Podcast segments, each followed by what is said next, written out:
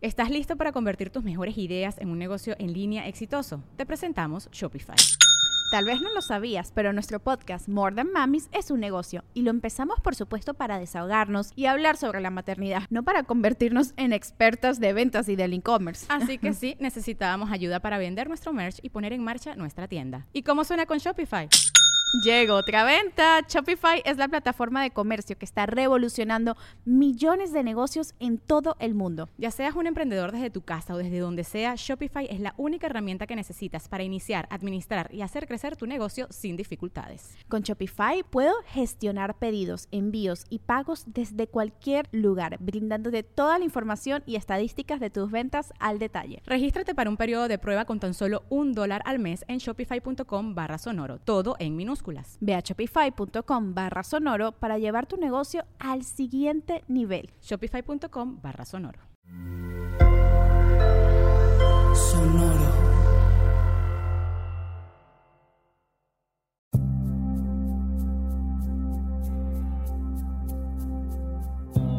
Soy Alexis de Anda. Estás escuchando El viaje. Una producción de Sonoro un espacio que invita a despertar la conciencia.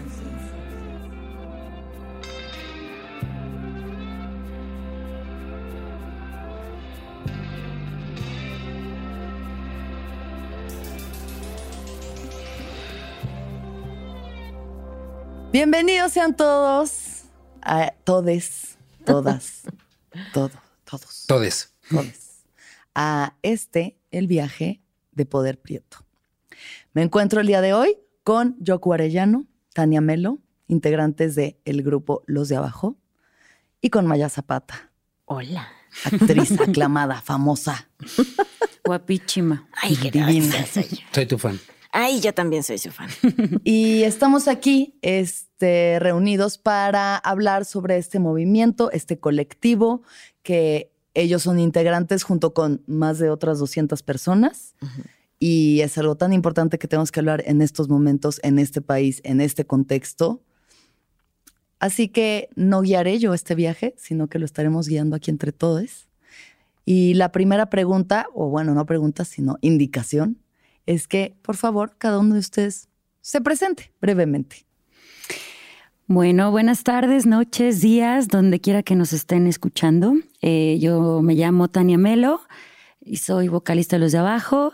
Eh, actriz, cantante y 100% mexicana.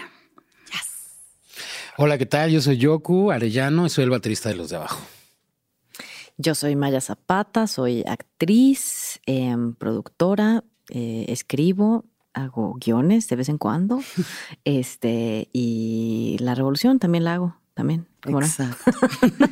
y el activismo. Y el activismo. Que es por lo que estamos aquí. Entonces, la primera pregunta es esta. ¿De dónde surge Poder Prieto?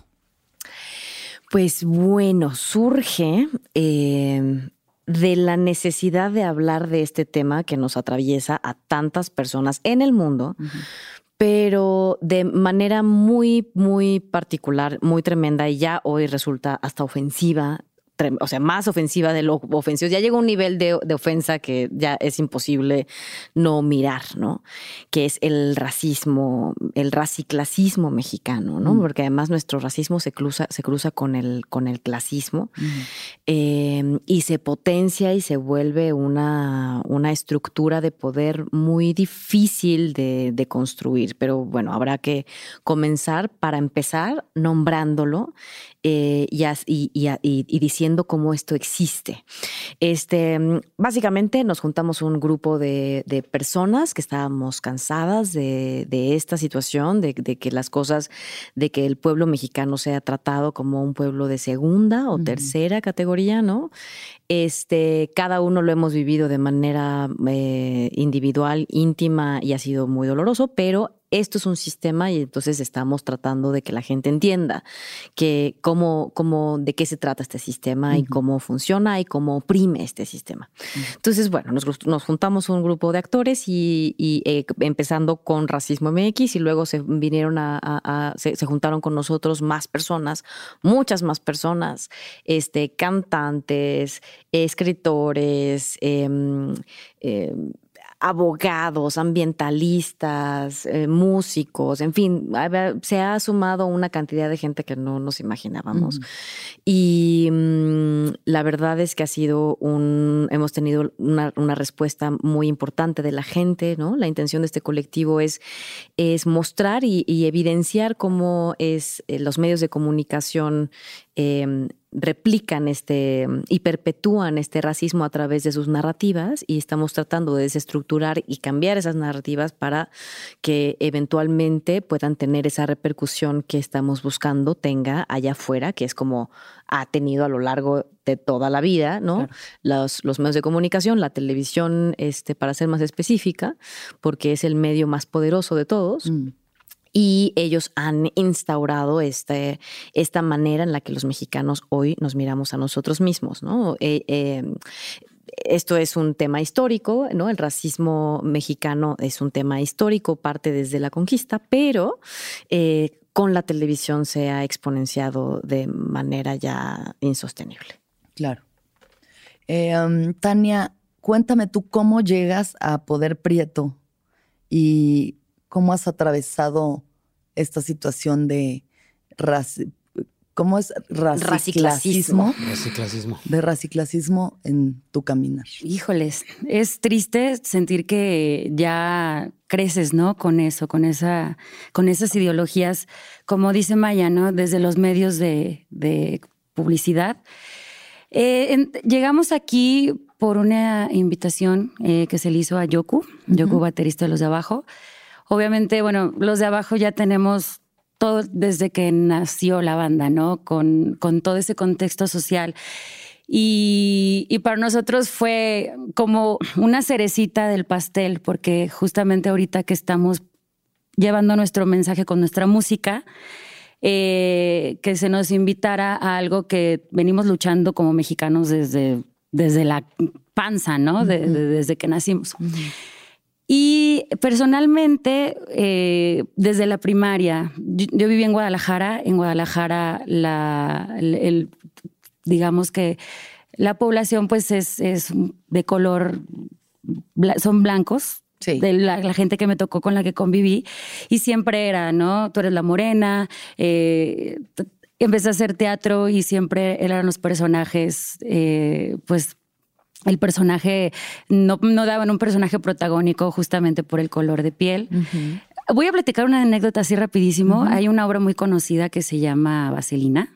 Claro. Este, entonces, en mi escuela, eh, en, la, educación que estaba recibiendo, sí existía como esa parte de, no, no diferenciar a los alumnos. Me dieron el personaje principal, que es Sandy, y el estereotipo de Sandy es una mujer rubia. Entonces fue muy padre poderlo representar por, la cuestión social, pero a la vez todas las compañeras, todos los papás de los compañeros se quejaban mucho y decían, y decían, es que es que Sandy es de otro color, bueno, es, rubia. Y, decían, no, bueno, pero pues al final de cuentas, este, simplemente el, personaje tiene que cantar y bueno, para no hacer el cuento largo, eh, fue a dar con, fue, fue llegó al director de la escuela y sí se hizo como hasta un comité, una junta como de reflexión. Oh, wow. De, de, eh, oye, o sea, esto no puede estar pasando. es güera, esta era güera. Sí. ¿No vieron la, Olivia Newton-John de qué colores? Exactamente. ¿Qué hace esta niña aquí? Fue, fue muy chistoso y así a lo largo pues de. Chistoso y no, o sea, doloroso. doloroso, al final. Sí, porque, porque se te hace ya normal, ¿no? Claro. Ya lo vives como algo muy normal. Sí. Igual, trabajos donde había argentinas. ¿Pero qué pasó? ¿Lo hiciste?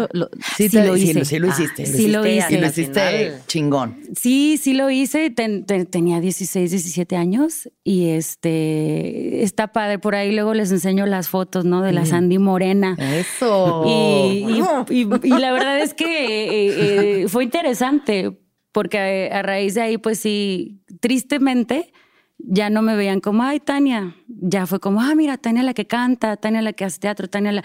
Pero antes no. O sea, siempre era, ay, pues Tania, ¿no? Y mira, acá está Fulanita que tiene otras características físicas.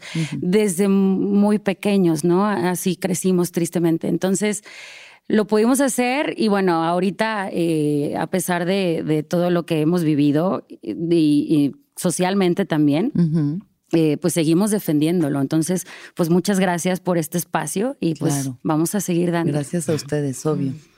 Yoku, misma pregunta, ¿cómo es que llegaste tú a Poder Prieto y cómo has vivido el raciclasismo en tu vida? Pues mira, llegué por una invitación de Tlacael, del, de Shu, que es este un, youtuber, blogger. Y él fue el que me invitó porque mm, mm, los de abajo siempre hemos estado como muy cercanos al mexicanismo, ¿no? Mm.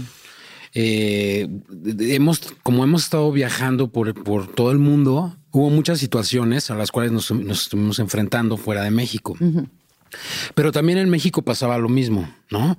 Por ejemplo, otra de las anécdotas que yo puedo contar es cuando los de abajo empezábamos, em, fuimos a tocar las puertas de todas las disqueras.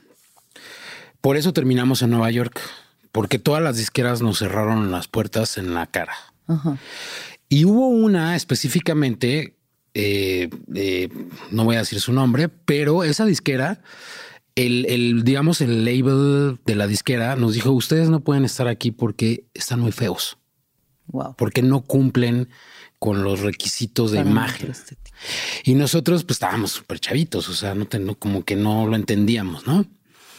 Y después nos dimos cuenta que era pues por un rollo de que no éramos así como los típicos, este, pues grandotes, ¿no? Así guapos, como, como este, Mickey Widobro blancos, y pues. como blancos, blancos, guapos, ¿no? Alex Lora, esos guapos, los guapos del rock mexicano. Pero eh, lo que pasa es que siempre, eh, eh, o sea, estuvimos, eso fue algo que nos pasó, o sea, y nos lo dijeron así abiertamente. Así en la cara, sí, sí, sí, sí, sí. Y entonces por eso terminamos tocando las puertas a Nueva York, porque en México pues nadie nos, nos escuchó. Entonces creo que por ahí empezamos y bueno, en el caso de, personal, pues yo, soy el, sándwich, ¿no? Entonces mis hermanos me decían el negro, ¿no? Va a empezar. Entonces, eh, eh, siempre tuve ese como eh, mi papá siempre estuvo protegiéndome contra ese racismo que existía alrededor de mí. Y este, porque mi madre es de Oaxaca, es indígena de Oaxaca, eh, perdón, mi abuelita. y, este, y la abuelita, la familia de mi mamá, pues era de Zacatecas Blanca. Entonces siempre había ese, ¿sabes? Como esa bronca interna en la familia, ¿no? Sí. Entonces, este, pues fue algo que eh, ya cuando eh, eh, vimos esto que estaba sucediendo a, través de lo del poder prieto, empezamos a ver cómo, cómo este, nosotros también tener algo que decir en esta situación, ¿no? Claro. Y pues definitivamente hay muchísimas historias más que contar acerca de este tema, ¿no? Sí pues lo que dice Maya, o sea, nombrar las heridas, ¿no? O sea, de dónde viene esta herida individualmente y colectivamente. O sea, sabemos que claro que viene de una conquista, claro que viene, ¿no? De una opresión, pero ya cuando se mezcla y cuando somos hijos del mestizaje, porque ya no somos blancos y, morenos, somos mestizos, o sea, todos lo somos en mayor o menor grado, menos ahí pues unos polacos que acaban de llegar o yo qué sé, es lo que somos, pero incluso dentro de las mismas familias, ver eso, ¿no? Ver cómo, ah, porque esta es más blanca y esta es más morena, entonces el trato es distinto entre los hijos, el trato es distinto, ¿no? O sea, y existen los comentarios y existe el clasismo y entonces todo lo vamos absorbiendo, pero luego no sabemos qué hacer con ello. Tú eres morenita clarita, ¿no? Tú eres morena clara. O sea, no eres mm. morena, eres morena clara. Mm. Soy morena, o sea, híjole, eso, pero tú, eres un poquito más este, blanquita que tu prima. ¿Y, qué tiene? ¿Cuál es la diferencia? ¿No? O sea, como claro, moreno es. Sí, sí, sí está. Está cañón. ahí, justo acabas de mencionar una cosa importantísima que es el tema del mestizaje, ¿no? Cómo entendemos y cómo nos reidentificamos en este concepto.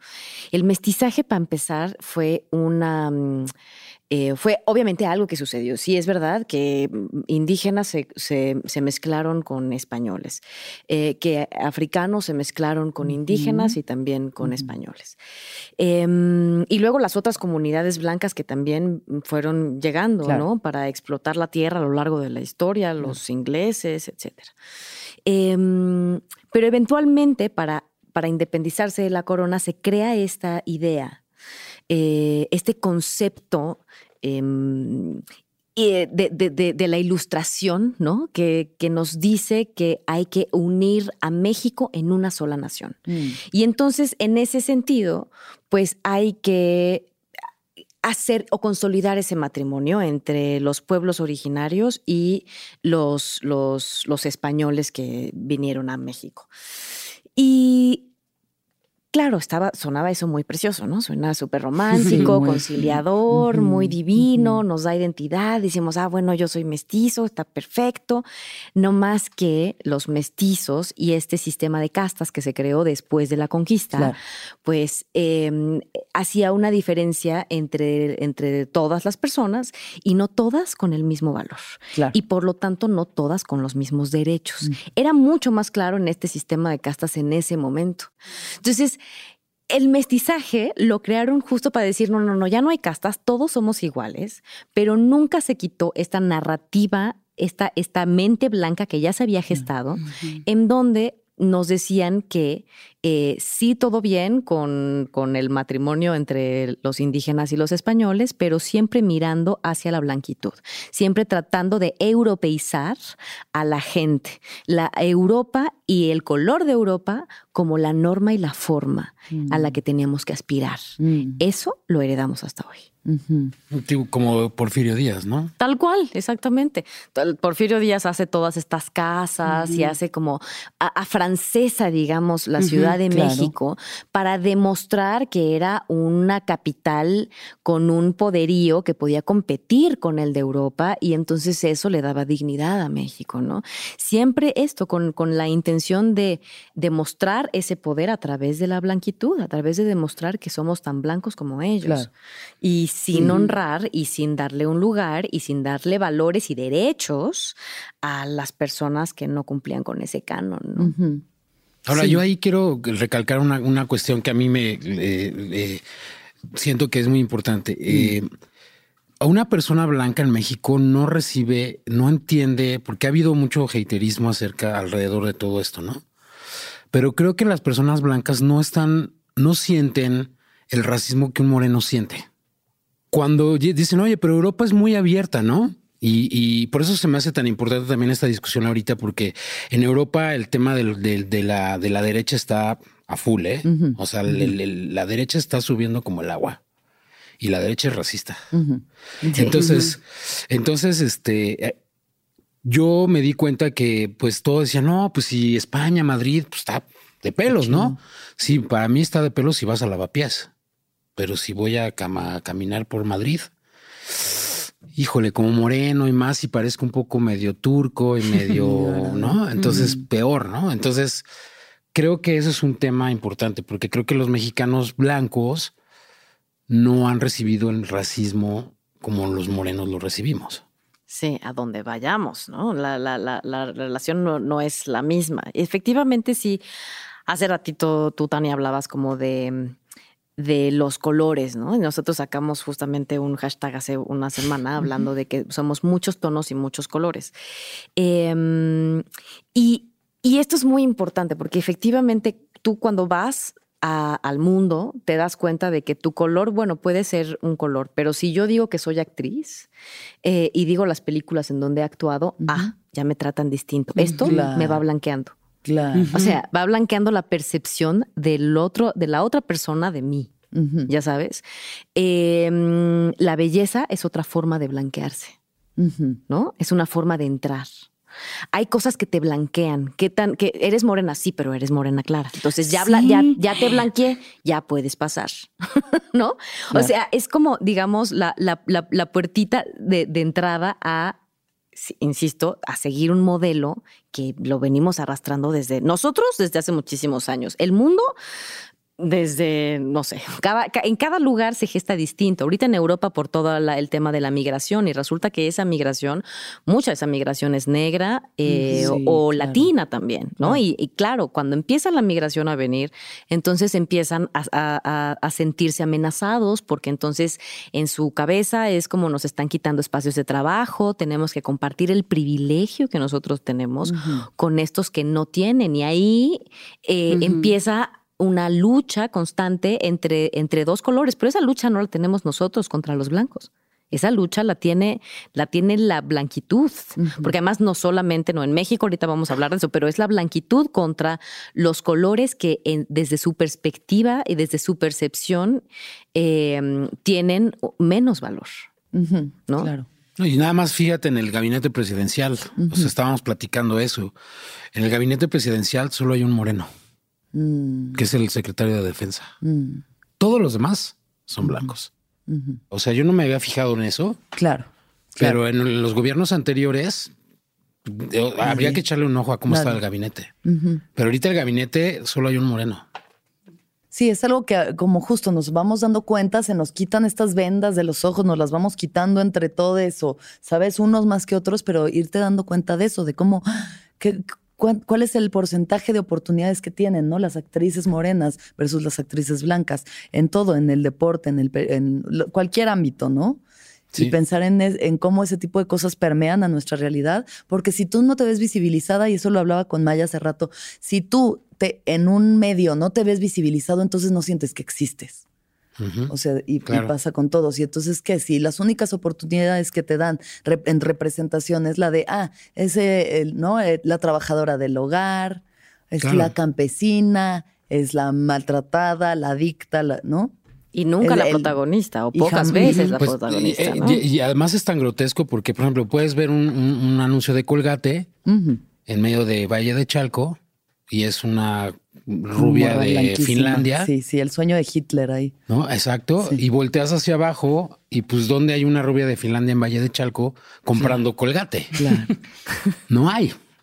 Pero sí compra la colgate. Lo compran porque quieren ser como la rubia. Pues, ajá, exacto, porque ese es lo, lo aspiracional, ¿no? Claro. Parecerlo, parecerlo, acercarse a la imagen. Exacto. Fíjate, hablando de la apropiación cultural, por ejemplo, ¿por qué las comunidades este, de los pueblos originarios están diciendo, están, están levantando la voz y diciéndole a todas estas personas que están plagiando sus cosas eh, que, que, que, están cometiendo pues un delito, básicamente, ¿no? Claro.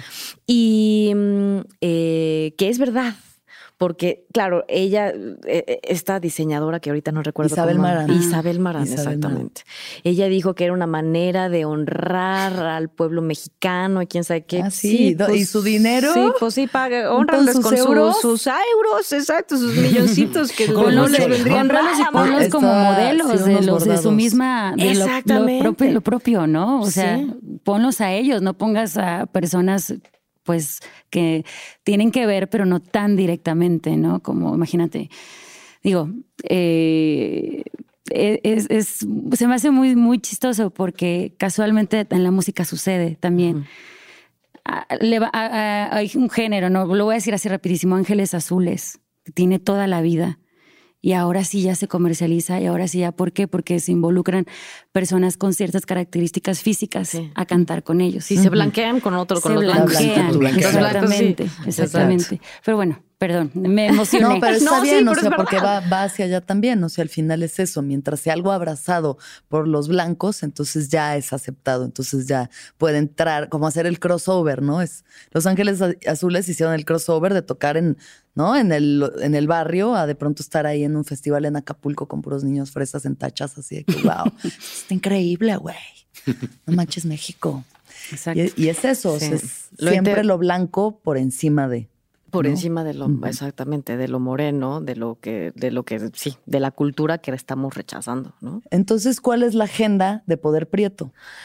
Pues mira, eso se, se, está gestando, digamos, acaba de suceder, o sea, esto lleva poquito, ¿no? poquito tiempo. Claro, ha crecido tanto en tan poco tiempo por la necesidad del mismo, de la misma gente, pues, ¿no? O sea, nosotros íbamos así como de, bueno, pues vamos a juntarnos. Y ahora nos juntamos y órale, espérate, ¿ahora qué hacemos? Porque no teníamos planes, ya sabes. Y esos planes, pues, se han ido, se han ido gestando primero nos dividimos en distintos frentes. Este, la idea es sí acercarnos a toda la gente de la industria.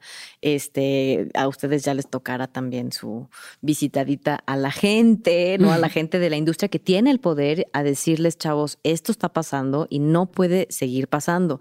El mercado no se va a cambiar solo, se lo vamos a cambiar entre todos. Y esto que estamos haciendo nos afecta a todos. ¿Por qué? Porque esa esa percepción de los mexicanos que tenemos de nosotros mismos no nos permite, eh, nos pone demasiadas trabas y no nos permite como, como colectividad, como, como mayoría, encontrar nuestra, nuestra mm, eh, nuestra mayor expresión, pues no nos permite florecer como nación, efectivamente. Claro. Sí, y fíjate, me encanta porque en lo personal ha sido mucho autoconocimiento, auto, terapiarte y darte cuenta de cuántas veces lo has sido contigo mismo, ¿no? Y, creo que este movimiento me, llama la atención y me gusta porque yo creo que todos los que estamos involucrados nos estamos dando cuenta de nosotros cuando lo hemos sido con nosotros mismos. Hasta, no, es que no me dieron el personaje, yo creo que porque soy morena, ¿no? Y se lo dieron a, porque a lo mejor ni siquiera es tan calcado como lo vivimos. Y, lo que hablábamos de que hay mucho autorracismo, o sea, y, entre mexicanos está cañón. O sea, en lo que decía Yoku de las familias, ¿no? De, de, cómo nosotros solitos nos hemos estado echando más de lo que ya está. Y está padre tener como, o sea, que tengan la iniciativa de, a ver, también nosotros nosotros nos estamos este, autosaboteando, nos estamos, estamos haciendo chistes de nuestro color de piel o ah, vemos a alguien de, alguien de estatura, alguien más bajito que nosotros y de piel morena. Hay un Oaxaquita, ¿no? O hay, este, no, pues eh, es que es, es, este morenito y no, no, no entiende, no sabe, ¿no? Entonces, eso es muy importante también para nosotros como, como banda, estar así presentes y estar bien orgullosos porque eh, a veces no descubrimos nuestro potencial y nos estamos comparando y comparando todo el tiempo. Entonces, pues sí, sí, sí estamos como muy, muy eh, motivados con esto y, y, así como que la cabeza nos está dando vueltas de qué podemos hacer, ¿no?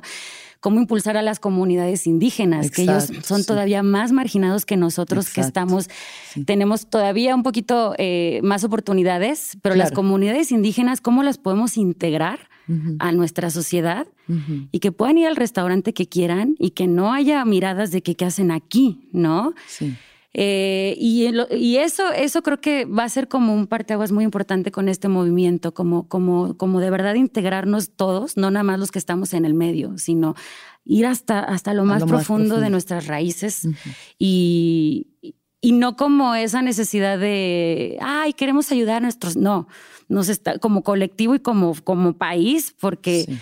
porque es una pena que se vayan a perder esas tradiciones y sería la peor tragedia o sea, para esta nación perder la sabiduría tan profunda y ancestral que tenemos de nuestros pueblos indígenas. Que es hermosa. Y los tratamos, sí, o sea, incluso en ese sentido, incluso entre, ¿sabes? Los morenos sigue siendo como, o sea, el, el indito, ¿no? O sea, este tipo de palabras terribles que siguen perpetuando desde un lugar muy inocente, un clasismo y un racismo horribles ah, con las personas que... cargan nuestra tradición. Y la cosa es eso, siempre tiene que venir un blanco o alguien más blanco a rescatar a, no, y entonces yo voy a ir a, vender tu artesanía. ¿Y cómo no pueden ser estas personas las que propongan, las que vengan? Porque tiene que haber siempre un intermediario, ¿no? Entonces elevarnos ese lugar de igualdad y bajarnos unos y otros, o sea, porque es bajarnos unos para que los otros suban. Sí. O sea, lo que sí, hablando otra vez, regresando al tema de la apropiación cultural, ¿no? Es como eh, lo platicaba hace poquito con, con Gilán, que es un eh, maestro tejedor, ¿no? Ese es el título que tiene. Eh, y él estudia antropología y vive ahora aquí en México y él se encarga como de, de repartir privilegios a un grupo de mujeres tejedoras en su pueblo. Mm. Este, y cómo lo platicábamos, no es usar solamente las, las ropas o ayudarles a vender sus cosas, porque además las vendes carísimas, porque son, o sea, no es, ropa barata. Es arte, es arte popular, no es artesanía, es, arte popular. Es arte. Y, ni siquiera popular, es arte nada más. Porque la, el, adjetivo de popular lo que le dice es que pues es diferente. Al pueblo. Al pueblo, es del pueblo. Entonces ya es diferente. Entonces se tiene que tratar como si fuera diferente. No, es arte, ¿no? O sea, es discriminación positiva, pero sigue siendo, discriminación, ya sabes. Mm. Este, entonces nos decía, digo, ¿cómo yo hago para no comprar una, una blusa, un huipil, una cosa de ustedes sin, o sea, y, portarlo de manera, con orgullo y con respeto? ¿Cómo hago? ¿Cómo hago para, para eso? Entonces me decía, eh, entendiendo tú compras esto, sí, y ese dinero se va a nuestros, a, nuestros bolsillos, que está muy bien, pero no te llevas la opresión. La opresión mm. es nuestra mm. y esa nos la quedamos nosotros. Mm. Entonces, lo primero que podrías hacer es reconocer que tú, si la portas con orgullo, eh, pero tienes al mismo tiempo que portar el conocimiento de este, sistema que los atraviesa. Es decir, yo reconozco que yo con esto estoy ayudando, pero entiendo que no estoy solucionando tu problema, que ese problema tengo yo que hacer un montón de otras cosas, empezando por reconocer mis privilegios, que son un chorro de privilegios, razón por la cual puedo comprar una pieza de 7 mil pesos o lo que sea que cueste, ¿no? Hay de muchos precios porque son los, hay distintos trabajos y distintos este, complejidades. Y él me hablaba de una pieza que costaba 100 mil pesos y hay que cuestan muchísimo más porque se tardan un año, meses, empiezan desde el color, desde hacer los colores, desde hacer el hilo, desde todo, ¿no? Em, entonces, entender, creo que lo que primero tenemos que entender es usemos usemos las cosas mexicanas, está muy bien. Intentemos que los intermediarios sean gente de su propia comunidad, ¿no? Este, no intentemos salvarlos porque no es nuestro lugar. Ellos, ellos no necesitan ser salvados, ellos se salvan solos, es decir, su, su, dignidad está intacta y entendamos, o sea, nosotros si nos hacemos cargo de este sistema e intentamos descubrir cómo funciona, entonces eventualmente esos privilegios se van a repartir más equitativamente a todo el mundo, porque que sus privilegios se quiten no quiere decir que salgan de vivir allá y se vengan a vivir a las lomas. No, ellos van a seguir viviendo allá, pero van a vivir con todos sus derechos de regreso. con la libertad de poder estar en donde quieran también, porque hay mucha gente que sí le gustaría salir de, donde están. Totalmente. ¿No? Como, que sean libres. Sentir esa libertad de yo quiero estar acá porque siento que puedo, una, no sé, una actriz. Yo quiero irme a la Ciudad de México, quiero, quiero actuar. Totalmente. Pero no lo hago porque me van a discriminar y porque cómo voy a dejar a mi gente acá y yo voy a estar allá. O sea, como, como esa parte de, de, de que también decidan que, claro, estando en una comunidad tan hermosa, yo creo que eh, a lo mejor hasta nosotros también poder llegar a compartir más, ¿no? No sé, eh, de alguna forma como que todo esto inspira a, hacernos conscientes más que, querer cambiar, como dices, ¿no? Que quererlos cambiar, hacernos conscientes y es como una... Tú, tú empiezas a hacerte consciente y empiezas a cambiarlo en ti y, se lo transmites al que tienes al lado y el de al lado al que tiene al lado y se hace como esa especie de cadenita de conciencia y, bueno, al final de cuentas eso es lo que, lo que queremos en todo, ¿no? Tanto en el racismo, tanto con la cuestión social. Eh, con el patriarcado. el patriarcado. O es como, como revisamos nuestros micromachismos, que ahorita estamos muy en el tema, ¿no? De revisar nuestros machismos este, integrados y cómo, ¿no? Cómo los aplicamos a nosotras mismas o a nosotros mismos y a los demás. Los microracismos, o sea, también la forma en la que tú tratas a la persona que viene y te sirve tu comida, la forma en la que tratas, o sea, ¿no? En cada cuestión en la que te enfrentas a alguien de distinta clase social, de distinta raza, ¿cómo estás? ¿Estás tratándolo de una forma igualitaria? ¿Estás haciendo una horizontal? ¿O en qué momento estás aplicando tu poder? ¿En qué, lo hacemos inconscientemente. sí. Y, creo Todo el tiempo. Parte de, exactamente, parte de que esto cambie es hacernos muy, muy, ser muy honestos con uno mismo, ¿no? Y, duele y es triste decir, yo, yo misma me estoy auto saboteando. Yo estoy poniéndole un filtro a mi historia porque se me ve la nariz más chiquita o porque me veo más blanca, ¿no? Yo estoy este, editando mis fotos porque no me gusta que se me vean los ojos más pequeños o porque no me gusta eh, mi color. Entonces ahí es donde está como el foco, ¿no? El foco rojo. Cuando, cuando en ese momento lo puedes detectar, es, es padre, es doloroso. Este, yo creo que nos ha pasado. A mí me ha pasado mucho que no es que no, no me gusta, me voy a hacer la nariz, me la, y luego digo, y aparte la, lo hago, ¿no? Y luego digo, ay, no, no, no, no, tampoco me gusta. ya. No, no, no, mejor me la dejo como es. Entonces, ahí, ahí va a ser muy importante que cada uno nos hagamos conscientes y, si hacemos eso, ya eso, el trabajo está muy adelantado. y déjenme decirles para los que no están viendo en video que Tania es bellísima. No, Maya, no, tú eres bellísima. No, tú eres bellísima. Beso ya cuatro. Beso de yo aquí, güey. y yo como, yo me voy. Ya me están resistiendo por feo, güey. Oye, pero fíjate, también lo que se me, lo que se me hace también súper importante de este movimiento es el tema de la deconstrucción del, del, del racismo pues ya sistematizado, ¿no? Mm. Ese es el punto. Para mí es lo que se me hace importante. Porque yo no creo que no que vaya a cambiar pronto. O sea, yo creo que este, este movimiento es solamente el principio de algo que es necesario que suceda. Porque ahorita estamos en el mundo de, de o sea, viene el mundo, el mundo que nos viene, no sé si ustedes se, se hayan dado cuenta, pero el mundo que nos viene es el mundo de la ultraderecha. Es el mundo que viene por todos lados, ¿eh? O sea, viene, está, está en Brasil, está en, en, en, Chile, en toda Europa. O sea, ya hay, ya hay este, presidentes de ultraderecha como el de Hungría, el de Polonia. Este, por todos lados está la ultraderecha y va hacia arriba. O sea, Trump está afuera, pero está muy movido adentro. Entonces, creo que este tema es un tema en el cual los mexicanos tenemos mucho que decir al mundo, porque si nosotros podemos empezar a analizar cómo deconstruir un sistema que ha sido durante siglos, pues vamos a estar, vamos a estar como, como, digamos, poniéndolo en la mesa de la discusión, ¿no? Cosa que nadie lo está haciendo. O sea, yo no veo, o sea, por ejemplo, el de Black, Black Lives Matter, es, un, es un tema, pero tiene como de lado a los mexicanos, tiene como de lado a los latinos, es como solo la piel negra, ¿no? No la piel morena. Mm. Entonces, creo que el tema de, de cómo nosotros podemos empezar a deconstruir este sistema es lo que se me hace interesante, porque si no, o sea, esto no va a acabar ahorita, ¿eh? O sea, no, los privilegios, o sea, un una gente con privilegios jamás los va a dejar. Va a renunciar a ellos. O sea, por supuesto que no. O sea, por eso mataron a tantas personas. O sea, eh, eh, porque cuando tú quieres quitar los privilegios, pues obviamente que nadie los va a dejar, ¿no? Entonces, lo único que podemos hacer es decir, bueno, está aquí, está presente y nosotros en nuestro, digamos, mundo posible podemos hacerlo. Y para las demás generaciones, ¿no?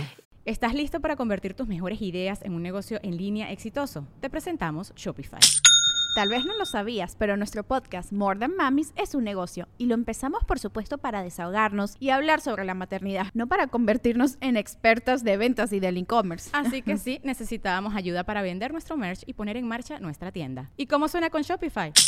Llegó otra venta. Shopify es la plataforma de comercio que está revolucionando millones de negocios en todo el mundo. Ya seas un emprendedor desde tu casa o desde donde sea, Shopify es la única herramienta que necesitas para iniciar, administrar y hacer crecer tu negocio sin dificultades. Con Shopify puedo gestionar pedidos, envíos y pagos desde cualquier lugar, brindándote toda la información y estadísticas de tus ventas al detalle. Regístrate para un periodo de prueba con tan solo un dólar al mes en shopify.com barra sonoro, todo en minúsculas Ve a shopify.com barra sonoro para llevar tu negocio al siguiente nivel. Shopify.com barra sonoro. Pero y es nuestro como, como el patriarcado también, pues, ¿no? O sea, la comodidad del silencio de los oprimidos es lo que permite eh, que el poder continúe en el mismo lugar. Y lo que, está, lo que estos movimientos provocan es que el poder eh, se reparte automáticamente y no tiene que ver con la voluntad de las personas, no tiene que ver con el reconocimiento individual de si, de si, un sistema de opresión existe o no existe. Existe, eso no está a discusión. Lo que cambian estas discusiones es que colectivamente estamos luchando en contra de un sistema. Y para eso sí tenemos que hablar con la gente poderosa, que además, eh, hablando específicamente, pon tú Netflix y Amazon, ¿no? Ellos tienen agendas progres en Estados Unidos, pero ¿por qué cuando llegan aquí no, no siguen esas agendas? Porque pueden. Porque en México y los mexicanos y México no tienen reconocido su racismo. Exactamente. Y como no está reconocido, entonces es permitido. Eso que ellos no pueden hacer allá, lo vienen a hacer acá. Mm. Es como Nestlé o... Sí, todos ellos. Quien sea, la empresa que tú quieras. Allá hay un sistema legal, hay un sistema en donde, en donde ellos pueden perder mucho dinero. Aquí no, porque aquí pueden hacer con nosotros lo que quieran. Que no conviene, ¿no? Como no, no nos conviene que la gente se dé cuenta que es racista, ¿no? No nos conviene que salga todo esto a la luz porque se pierde para ellos, ¿no? Como las, las grandes empresas o el poder pierden. Y pues no nos importa que pierdan, lo que queremos es ganar los que tienen que estar ahí, ¿no? Exacto, ganar más lugares y ganar más espacios y tomar el lugar que nos corresponde, básicamente. Es eso, tomar el lugar que nos corresponde. Sí, porque a mayor diversidad, eso me gustó mucho el decálogo, a mayor diversidad, mayor este riqueza. Riqueza. ¿Podemos hablar del decálogo? ¿Cómo no? El decálogo es, es, un decálogo que creó Racismo MX para entender el racismo y si quieren, los voy a dejar a ustedes que lo lean. El primero, el primer punto del racismo, del decálogo es este, sí, lo decimos, ¿verdad? Racismo sin razas. Entonces, la ciencia ha demostrado que las cosas las razas no existen, pero el racismo sí. Exacto. Lo que quiere decir esto es que científicamente no ha habido una manera de demostrar que las razas existen. Han habido muchos caminos. La mm. ciencia también es racista porque pues está hecha por humanos que tenemos sesgos, ¿no? Eh, sesgos inconscientes. Entonces estos sesgos influyen. La, mm, la ciencia se ha encargado a lo largo de la historia de, afirmar que existen y la misma ciencia ha demostrado que no es verdad. Es decir, hay tantas diferencias entre una eh, persona africana que una persona indígena que una persona blanca o, que una persona blanca y otra persona blanca. Las diferencias genéticas son igual de diferentes. Exacto. El, el, el genoma humano es lo que nos une a todos, básicamente. Exactamente. Este, el dos es... El racismo es un sistema. El racismo en México es un sistema que organiza las relaciones de poder entre las personas. Exactamente. Y eso quiere decir que hay unos que son los que ostentan el poder y ustedes observen a ver quiénes son esas personas y de qué color son esas personas. Sistemáticamente, eso no quiere decir que no haya gente blanca pobre, como en Estados Unidos, ¿no? Que son los que además eh, votaron, por, votaron Trump. por Trump en su mayoría y tal, ¿no? Y no quiere decir que eso, que eso no sea doloroso y que no sea una cosa a observar también. Por supuesto que es digno de observar, pero ese no es el racismo. Ellos no viven ese sistema de opresión en particular porque tienen una piel que sí les, que tiene, que tiene un privilegio sí, sí, en el sistema. Claro, sí. Sí. Punto número tres. Punto número tres. Tres. Órale. La piel blanca es un privilegio. Así como ser hombre y heterosexual implica tener menos probabilidades de ser violentado o excluido, igualmente la piel blanca o fenotipo europeo significa ser menos discriminado. Mm. Confirmo. Exacto, suscribo. Confirmo. Cuatro. Totalmente. El racismo inverso no existe. Mm, eso es interesante, porque también mucha gente. a mí ¿eh? también me discriminaron porque. Es lo que veníamos platicando en el coche de que también eh, cómo, cómo entender esto, ¿no? Pero bueno, el racismo ha colocado a las personas con piel blanca y fenotipo europeo arriba de la estructura social y económica y a los de piel oscura hacia abajo, por lo que no se puede hablar de racismo inverso. Ajá, es lo que decía yo hace ratito. O sea, las personas blancas estructuralmente son beneficiadas por el sistema, ¿no? No quiere decir que no que no tengas dolores, que no te hayan pasado cosas, que no hayas tenido fracasos, o sea, no es literal entendamos esto, es una cosa muy compleja de cómo el sistema funciona eh, eh, sistemáticamente con una mayoría de personas, ¿no? Es decir, la gente que tiene la piel blanca no pierde sus privilegios. No. No, ¿Me entiendes? Ahora, no quiere decir que no tengan otros, otros, otras cosas que los, que, los atraviesen. Por ejemplo, a una mujer blanca le atraviesa el patriarcado. y claro, entonces eso la puede, le puede dificultar el camino. O una mujer blanca que no es, que no entra dentro de los cánones de belleza, ¿no? Ese es otra, otra intersección. Sí, hay intersecciones que nos, piden nos impiden avanzar, pero no es racismo la inversa. Porque el ya como dijimos que las razas no existen, el, racismo racializa personas y por lo tanto les impide el paso. Claro. A esas personas. Una persona blanca no es racializada. Sí. Aunque sí puede. Discriminada puede, puede ser. exacto. Es discriminada por otras razones y por otros sistemas, pero no por el racismo. Entonces, el racismo a la inversa no existe. No existe. Please. ya no digan que existe. Sí, está interesante. Ya lo entendí. Sí. es real, porque es eso, es lo, por ejemplo, en la comedia que dicen no pegues hacia abajo, ¿sabes? O sea, no hagas chistes de los jodidos, chistes de los que joden, o sea, pegale al poder, pegale para arriba. Lo mismo, si tú estás arriba, tú estás oprimiendo. No hay forma, o sea, no puede, no te pueden oprimir para arriba. Y es lo que pasa en esto. O sea, no existe el racismo a la inversa porque no puedes oprimir al que está arriba de ti. Sí, porque arriba de ti está el cielo, es infinito. arriba de Pregúntale a, esta, gente millonaria está que el tiene el 1%. Y luego Dios. Nada más. Oye, pero entonces Carlos, Carlos Vallarta se la pasa tirando Vallarta a los de abajo, ¿no? le tira Vallarta, bueno, Vallarta siento que también al ser de la clase oprimida tiene también todo el derecho a burlarse de su misma clase. Ah, ¿Sabes? O sea, el oprimido puede burlarse del oprimido.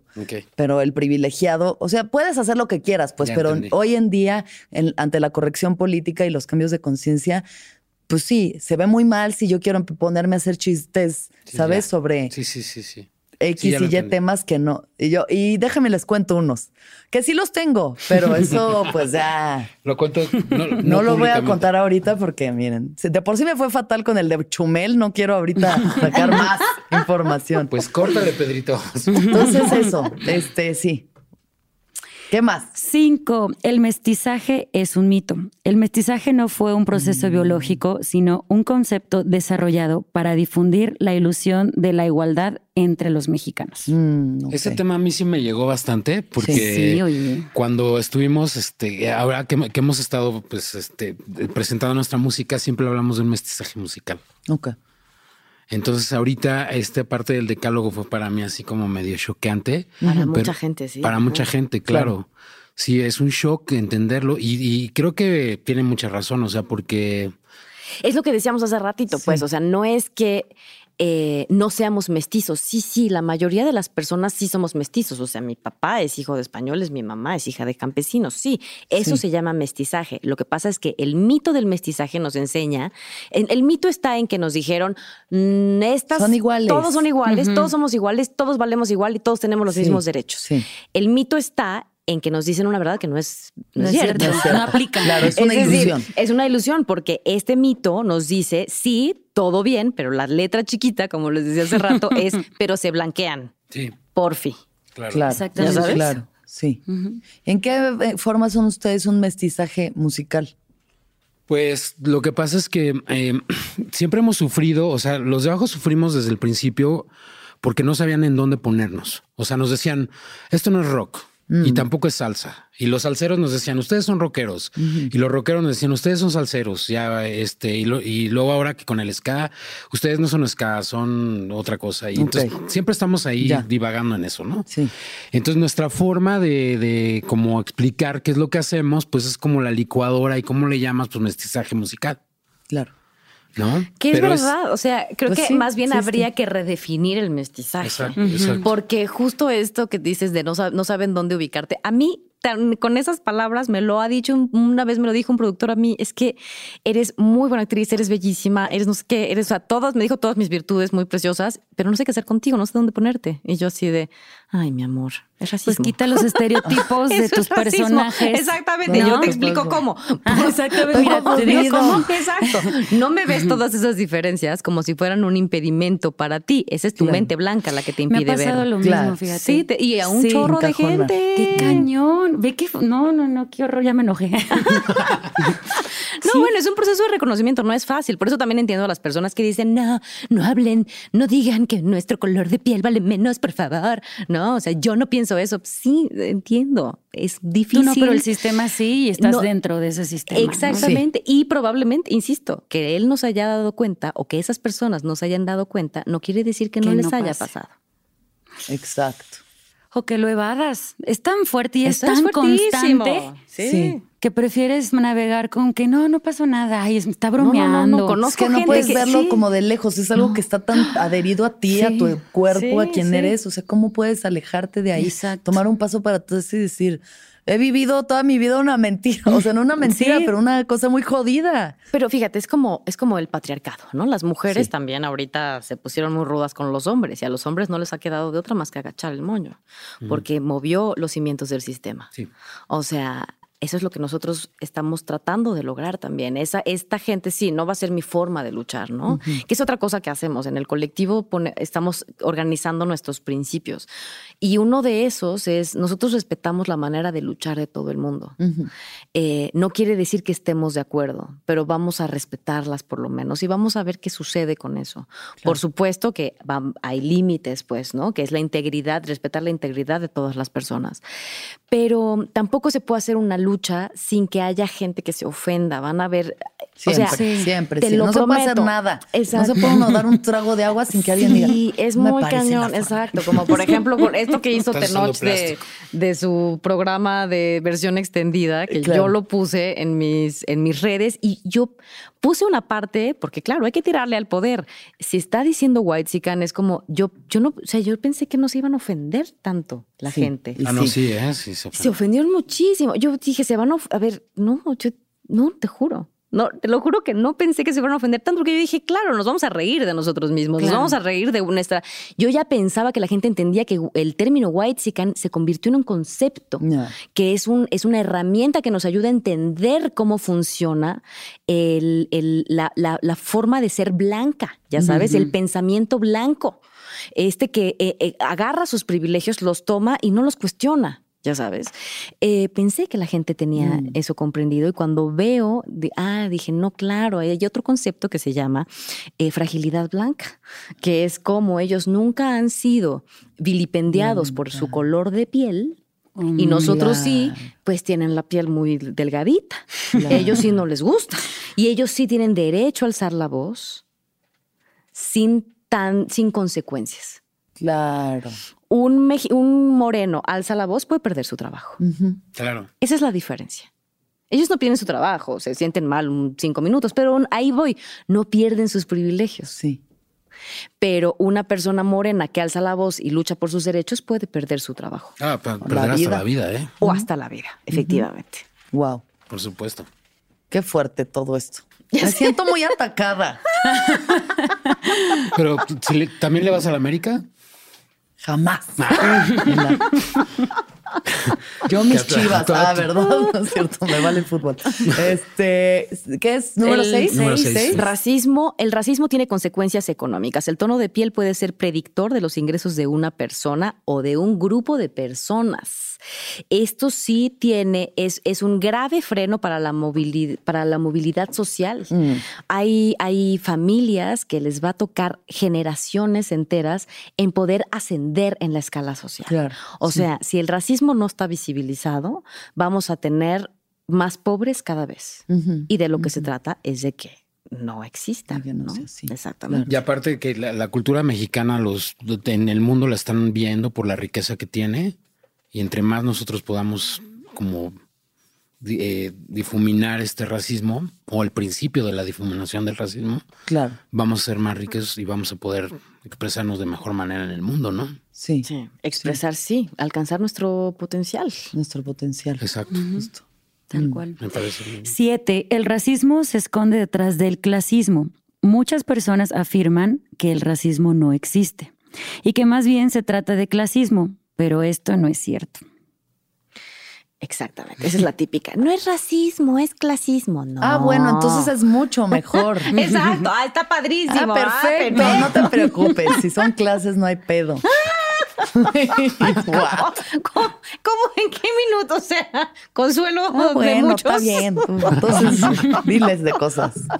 Exactamente. No es que el clasismo esté mejor. Por eso lo nuestro se llama raciclasismo. Raciclasismo. ¿no? Es importante saber. Pero con que vienen de la mano, ¿no? Vienen de la mano en México. Por lo menos en México, ¿no? Sí, porque hay gente blanca que viene de clase baja y que es igual discriminada también. Ahora, para un mismo trabajo, exactamente, pones a él y pones a una chica que va a entrar por un trabajo en una farmacia y pones a su prima que es morena. Vienen las dos de la misma familia, le van a dar el trabajo o las probabilidades de que le den el trabajo a la, a la blanca son mucho mayores. Claro. ¿Cuál es la respuesta? Buena presentación. En estos, en estos eufemismos se esconde el racismo. Mm. Buena presentación, latino internacional, no sé dónde ponerlos, no sé de dónde, ¿sabes? Son, son todos muy buenos, pero pues no sé dónde ponerlos, ¿no? No cumples las expectativas del canal. Las expectativas. a nosotros nos pasa eso todo el tiempo, ¿eh? Sí. claro. a los de abajo nos ha costado mucho entrar a, a los medios de comunicación Incluso ¿eh? este, estuvimos hace un año, creo, en unas lunas del auditorio. De verdad nos veían raro. Ya. O sea, nos barrían. Y vamos, y, o sea, íbamos nosotros así con todo, ¿no? Sí. Nos barrían. O sea, y gente del medio que tú nunca te imaginas que esa persona en vez de sonreír, te, haga eso, ¿no? Como con sus dobles discursos de la vida y todo. Bueno, sí, esta industria, yo los conozco desde que tengo tú seis. Tú los conoces. sí, y, luego, y luego tú dices, bueno, me estoy proyectando, son ideas mías. De verdad que no. claro que no. Incluso. No, a ver, hace poquito que existía este, estos premios que se llamaban los premios Fénix. arriba del escenario, cimentando la madre del gobierno y que los diputados y que el gobierno y que la chingada y que no sé qué y que los pobres y que sí, este país y la igualdad y la chingada chingada y salimos VIP. En tu VIP tú te vas para allá y yo me voy con mi VIP para acá. No, era ofensivo. ¿Es, en serio, chavos? ¿Es en serio que tienen el descaro de hablar públicamente todos ustedes que están muy cabrón sus discursos de izquierda y progres y la chingada? Y aquí adentro, ¿es en serio que vamos al puto VIP? ¿Todavía hoy? No, no, no. Claro. Sí. y eso pasa a nivel eh, también en, de, la cultura, en el gobierno ahorita mismo, ¿eh? Me enojé, me enojé. Sí, sí, el, este, el, tema, el tema del VIPismo cultural en México es heavy, ¿eh? Es heavy. Y déjame decirte que los VIPs culturales en México, que están en la, top de la cadena, o que acaban de subir con este nuevo gobierno, todos son blancos. No hay ni un solo moreno. Y los morenos tienen la mente blanca. Exacto. Y los morenos tienen la mente blanca. ¿Qué vamos a hacer, Dios mío? Hablar de esto.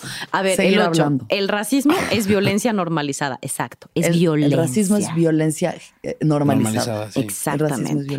Desde chistes, comentarios en privado, actitudes de rechazo eh, en centros de consumo, lugares de trabajo, redes sociales o ante las autoridades, que es la parte más grave. El racismo, el racismo. El racismo es una violencia. Eso es muy importante de entender. ¿No? No es lo mismo, no es la misma atención que vas a tener tú, o sea, a lo mejor, te insisto, te atraviesa el patriarcado si vas a hacer una denuncia, ¿no? Sobre todo una denuncia en donde el patriarcado ah, eh, fue fundamental para que sucediera el delito, ¿no? Pero si eres una mujer blanca versus una mujer de Catepec, otro, otro son. Trato, exactamente. Exacto, completamente. Así es. Sí, está difícil eso. Sí lo hemos vivido en carne propia. Y como asumirse también uno, o sea, de cada vez que, que seas, partícipe de un acto racista cada, o clasista, cada vez que observes a alguien más serlo y no interfieras y normalices, estás siendo violento. Claro. O sea, asumir de verdad como el peso de eso, ¿no? Porque también es eso, en el observar cómo alguien más está tratando de una, ¿no? Estás viendo a alguien siendo oprimiendo, ¿no? Siendo cabrón, siendo culero y, y tú nada más te quedas ahí viendo porque, pues, ay, yo no me voy a meter.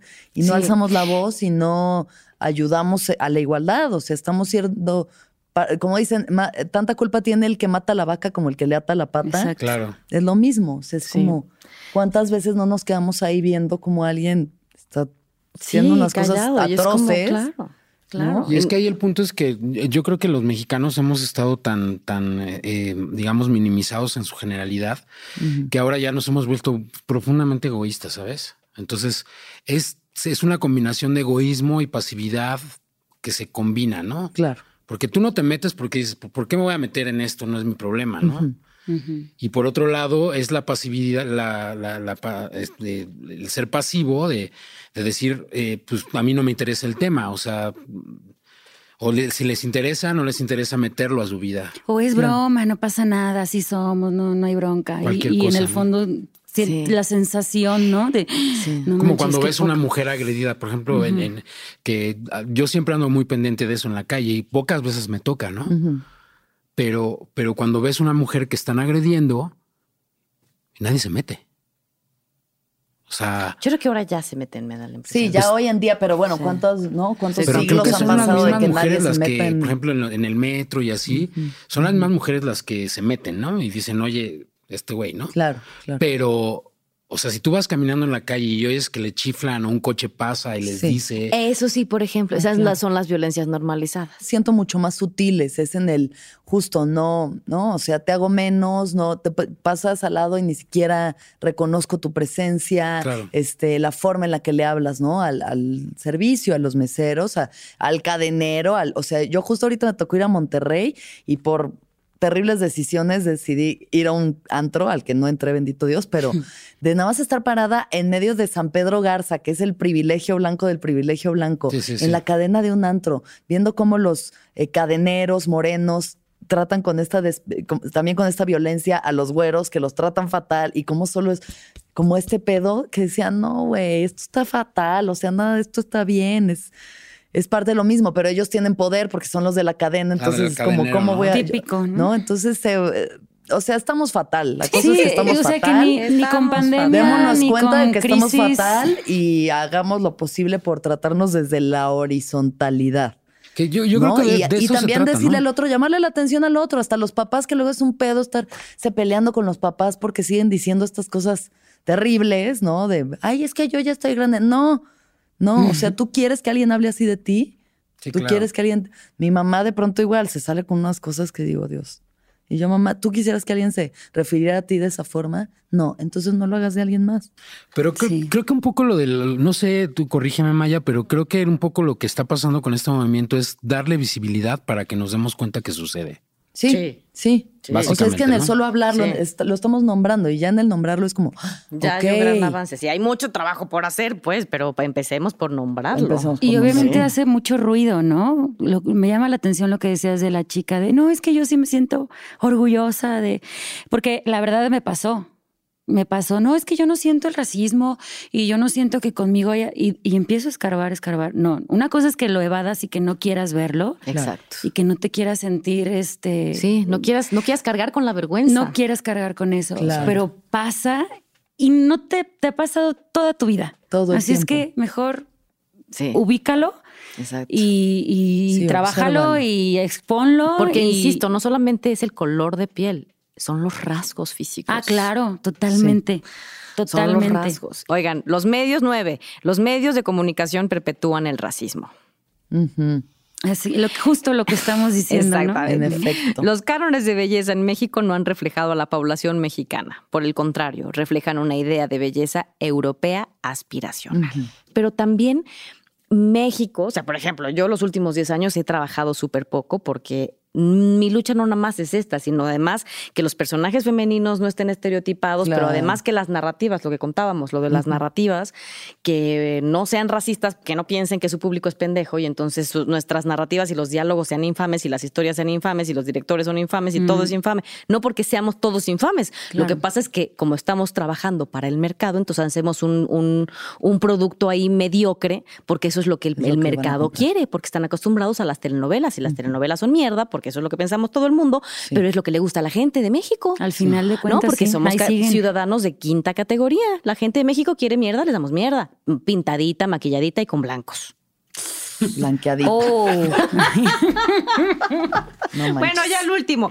México es un país multicultural y diverso. Nuestro país no es eh, no es un país homogéneo y mucho menos mestizo. O sea, sí, no, pues ya dijimos, ¿no? Sí. Este, entender esto nos ayuda a observarlo mejor y a concebirlo como un país multicultural en donde conviven personas de distintos orígenes, fenotipos, identidades y religiones.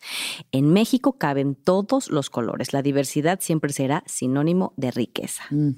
México es diverso. Incluso dentro de los mismos pueblos indígenas, ellos son súper diversos. No se pueden juntar en una misma cosa.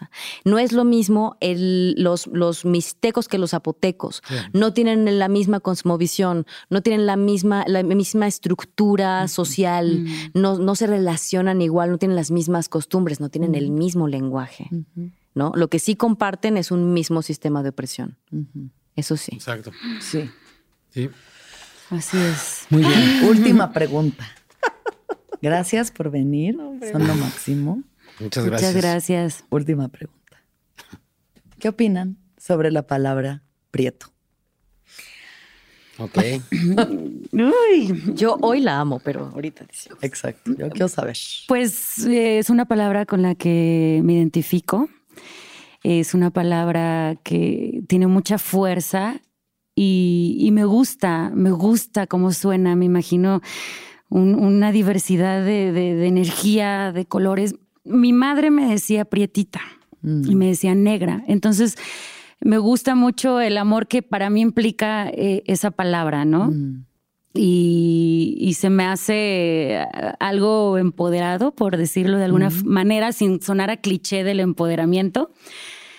Pero Prieto tiene, tiene, tiene una fuerza especial y tiene raíces. Es una palabra con raíces. Híjole, es que a mí no me evoca mucho. Está bien. O sea, o sea, el prieto me evoca más como un tomo como despectivo. Por eso cuando fue el poder prieto dije, ah, ahora le va. O sea, sí está padre el hashtag. Pero en sí la palabra prieto como tal no me, no me da mucho, mucha retroalimentación. Me da más como, como el moreno o el negro, ¿no? Pero el prieto, pues lo, primero que me imagino es México, o sea, mexicano. México. Más que un otro de otro, de otro lugar. Prieto es una palabra ambivalente. Eh, nosotros, después de platicarlo mucho, decidimos que es, eh, nosotros usamos el sable que nos hirió mm. para derribar un sistema que aún nos oprime usamos la fuerza del oponente, la tomamos y la usamos en su contra. Es decir, prieto ha sido una palabra usada para, para lastimar, para ofender a la gente que, compartimos esta piel. Y hoy la estamos convirtiendo en sinónimo de orgullo. Para quien mm. quiera, es voluntario. Y la que soporte. y ni modo. Ahora, yo siento personalmente que en el mismo caso que, por ejemplo, con la comunidad LGBT puedan decirse entre ellos marica, pero no puede llegar un hetero así de que, ¿qué onda, marica? Lo mismo con Prieto. Entre, ¿no? Entre ustedes, entre los que son parte del grupo, entre los que han sido oprimidos por esta palabra y por muchos otros O cómo lo dices también, ¿no? Porque mm, creo que hay mucha gente que lo, lo dice de manera, o lo puede decir de manera eh, amorosa. A mí me lo decían de manera amorosa. Sí, claro. ¿Sabes? Sí, como pretito, ¿no? Sí, para no fomentar también esta idea de, híjole, ya no sé, ya te, mueves sobre, te mueves sobre, sobre un piso con vidrios rotos. Pero creo que también justo en ese, en que exista la posibilidad de que ofendas a alguien, pues hay que tener cuidado, ¿no? Eso sí. Tiene que ser alguien que, conozcas muy bien y que te quiera y que haya un vínculo de confianza, no nada más ir por el mundo ahí. Ay, pero te lo dije con amor, tú no, sabes esa persona cuántas veces lo ha atravesado esa palabra con dolor y con, ¿no? Es no te conozco, no me puedes decir eso. Sí, exacto. Así, no nos conocemos. ¿Por qué crees que puedes tener? Y también tú, por ejemplo, en Estados Unidos no le puedes decir negro a un negro. Pues no. o sea, tú, tú no, es lo, lo ideal. Negro sí le puedes decir negro a otro, pero alguien externo negro.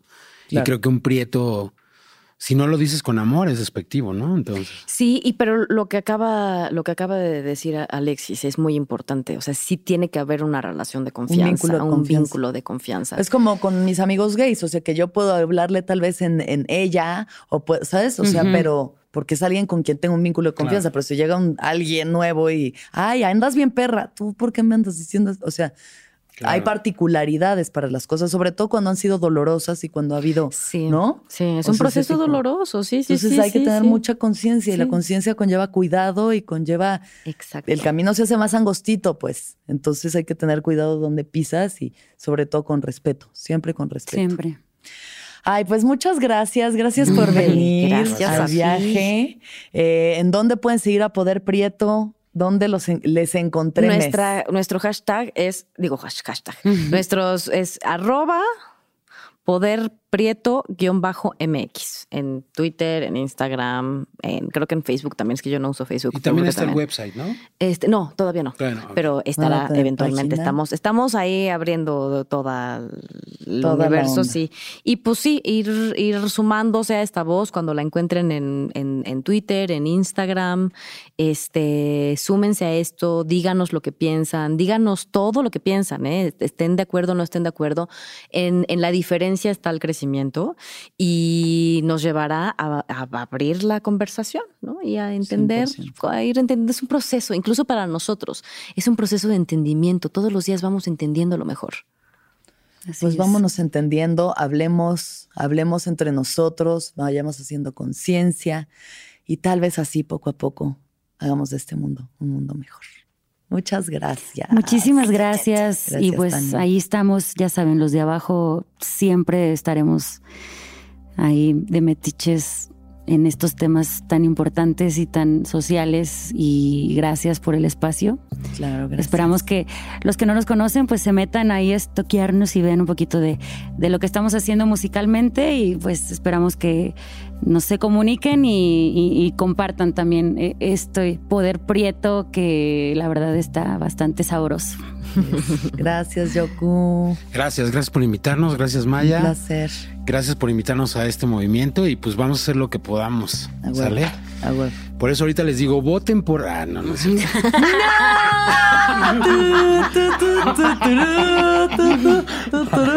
Vamos al corte comercial. Gracias, Maya. no, hombre, gracias a ti, gracias a todos, gracias por nada, por abrir la conversación y gracias por la disposición y eso. Echémosle para adelante. Claro que sí, aquí está su espacio siempre. Gracias, gracias, gracias, Y que todos los seres sean felices, que todos los seres sean felices, que todos los seres sean felices. ¿Escuchaste el viaje? Suscríbete en Spotify, Apple o donde estés escuchando este programa. Ahí encontrarás todas mis charlas pasadas y las futuras. Si te gustó el viaje, entra a sonoromedia.com para encontrar más programas como este y otros muy diferentes. Este episodio fue producido por Daniel Padilla Hinojosa, Padi, Paola Estrada Castelán, Mariana GCA. Agradecimientos especiales a Héctor Fernández Mosqueda, Esteban Hernández Tamés, Andrés Vargas Russo.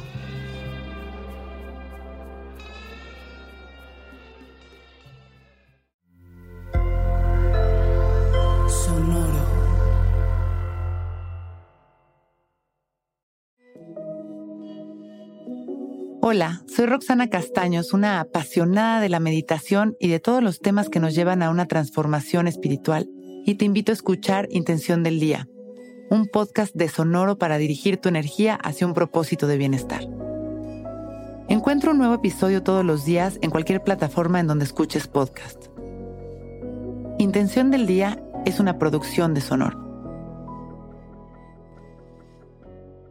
¿Estás listo para convertir tus mejores ideas en un negocio en línea exitoso? Te presentamos Shopify. Tal vez no lo sabías, pero nuestro podcast More Than Mamis es un negocio y lo empezamos por supuesto para desahogarnos y hablar sobre la maternidad, no para convertirnos en expertas de ventas y del e-commerce. Así que sí, necesitábamos ayuda para vender nuestro merch y poner en marcha nuestra tienda. ¿Y cómo suena con Shopify?